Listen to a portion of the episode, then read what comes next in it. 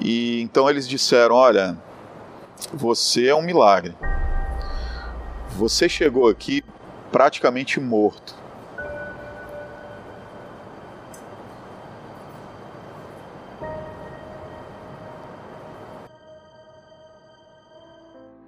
O lockdown foi inesperado. Para muitos foi devastador. Mas a palavra de Deus não mente. Ela diz que no mundo nós teremos aflições. Mas que de tudo poderíamos ter esperança. Sejam bem-vindos à nova série do Arena Cast Unlockdown. Pessoas que foram além da pandemia.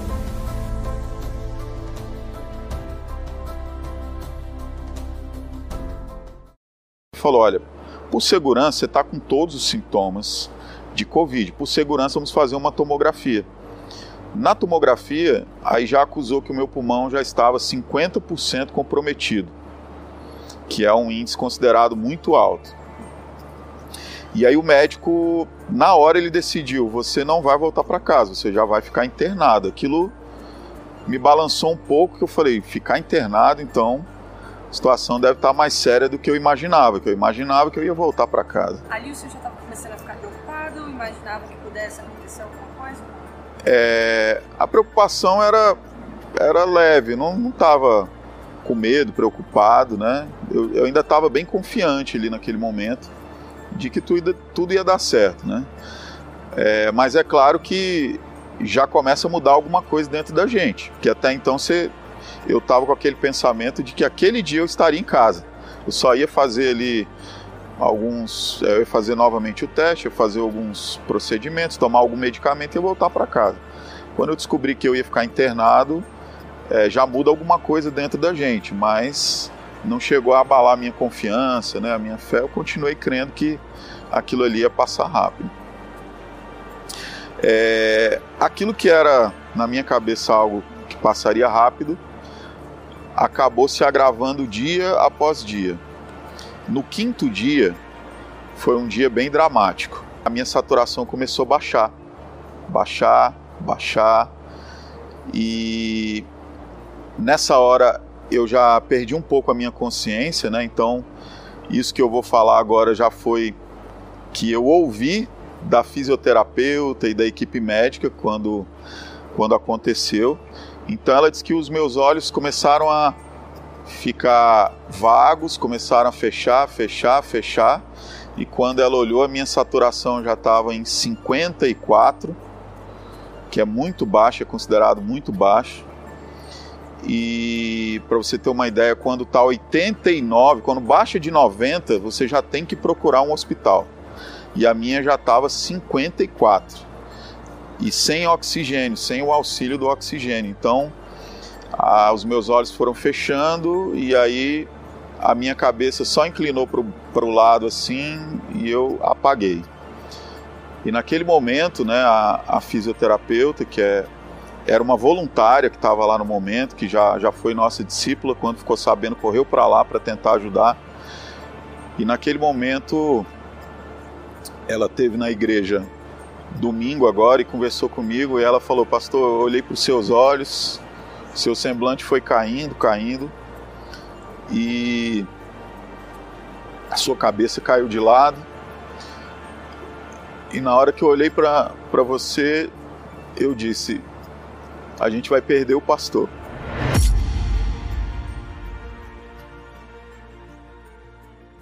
Então eles disseram: olha, você é um milagre.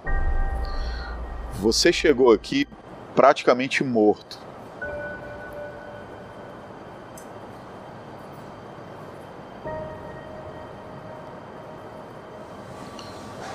os seus sinais vitais estavam muito baixos.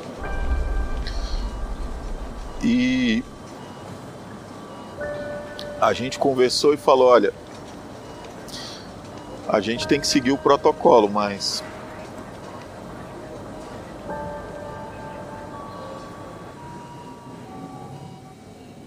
um dia uma enfermeira entrou no quarto para fazer os procedimentos, medicação. E quando ela olhou para mim, eu tava com os olhos arregalados olhando para ela. E aí ela, o senhor tá consciente? Aí eu, mas eu tava entubado, né? Então eu não conseguia falar. Eu só conseguia mexer a cabeça. Minhas mãos estavam amarradas na cama porque é um procedimento para evitar que se o paciente acordar, evitar que ele entre em pânico e arranque né, os equipamentos e, e, enfim, prejudique ali o tratamento. Então, mãos atadas ali na, na cama e eu só, só balançava a cabeça sim ou não e dava jóia assim com a mão, a mão amarrada, né, com a mão presa. E, e aí ela começou a me fazer algumas perguntas e eu sim, não, não, né, era tudo que eu conseguia fazer. E ela ficou muito assustada. Ela falou: Mas por que, que o senhor não está dormindo? O senhor tinha que estar tá dormindo. O senhor está sedado. É, o senhor tinha que estar tá dormindo. E, e aí eu ficava olhando para ela, mas eu não queria dormir para não ter visões, para não ter alucinações, que no meu, no meu ponto de vista eram alucinações. Depois eu descobri que eram visões que Deus estava permitindo que eu tivesse eu fechei os olhos para descansar. Eu falei, eu preciso, eu estava exausto, né? Que eu lutava contra o sono. E aí eu, eu fechei os olhos. Quando eu fechei os olhos, eu comecei a ver um campo devastado, uma área muito feia. Parecia realmente um cenário de guerra mesmo. E eu não conseguia enxergar muito, mas foi clareando e de repente eu vi uma cena de devastação, muita coisa quebrada, muita coisa destruída. E eu comecei a ver esqueletos comecei a ver crânios, ossos, e eu olhei para aquilo e, né, aí eu já estava assim, vou, vou, vou abrir os olhos de novo, porque eu não quero ficar vendo isso. E aí Deus falou comigo, o Espírito Santo falou comigo, esse aí que você está vendo é o Vale de Ossos Secos de Ezequiel 37. Espírito Santo falou comigo. Esse é o vale de ossos secos de Ezequiel 37. Aí eu, naquele momento, eu já fiquei atento e pensei comigo mesmo, né? Eu não estou tendo uma alucinação. Deus está falando comigo, eu estou tendo uma visão. E aí Deus continuou me mostrando, né, o vale de ossos secos. E e aí o Espírito Santo falou comigo, olha, é, existem muitas pessoas que estão como esses esqueletos, como esses ossos, mas só que elas estão vivas. E aí Deus falou comigo: olha, o pior que pode acontecer a um homem não é morrer. Porque eu estava ali com aquele pensamento, né? Eu estava numa UTI e é inevitável né, a gente ter esse pensamento. É, uma coisa eu, eu tinha certo, né, quando eu acordei ali, eu falei: eu sobrevivi, eu não morri, né? Se eu tinha certeza. E aí Deus falou comigo: olha, o pior que pode acontecer a uma pessoa não é morrer, mas é viver a vida nessa terra como se morto estivesse. No dia seguinte, após essa visão que eu tive, vieram duas enfermeiras cuidar de mim, né? Uma ficou ao lado direito da cama, a outra ao lado esquerdo, e elas conversavam. E e aí essa essa enfermeira da esquerda, né? Deus incomodou muito meu coração para eu falar com ela, mas eu estava entubado. Eu tava, eu não tinha como falar com ela.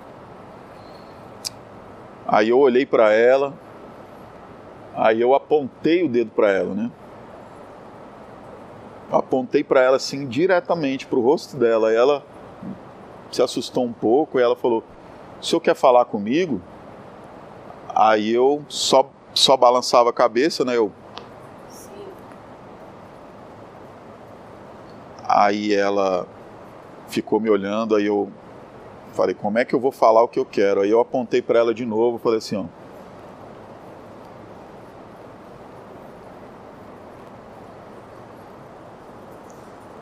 Aí naquele momento, é o Espírito Santo, né? Porque um, uma mímica ridícula dessa.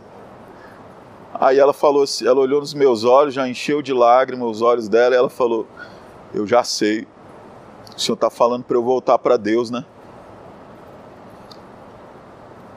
Aí eu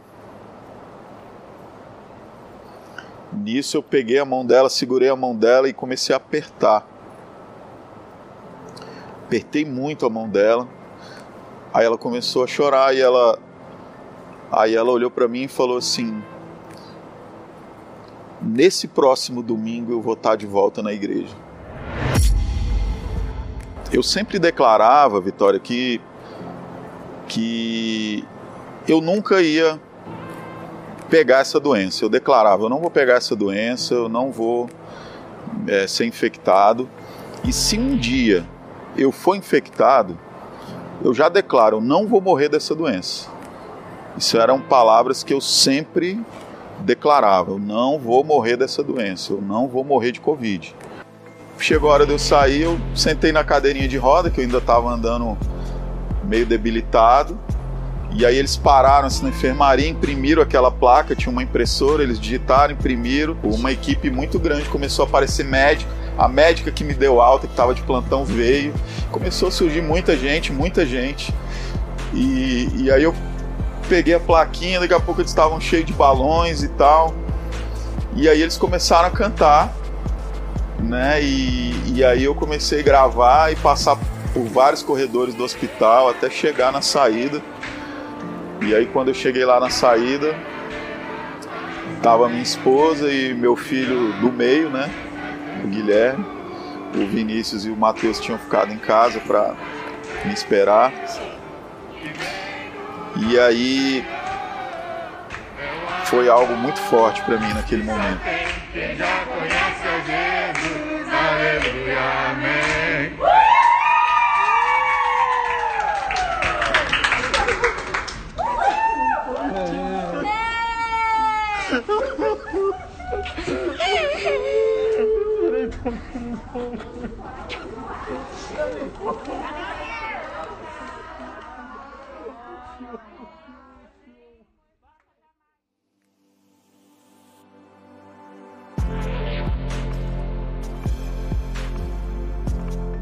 Trouxe aqui um papelzinho. Eu queria. Rapidamente a gente vai encerrar o nosso Arena Cast dessa semana. Eu queria que o senhor pudesse ler em voz alta, me dizer o que, que essa frase representa na sua vida. Bom?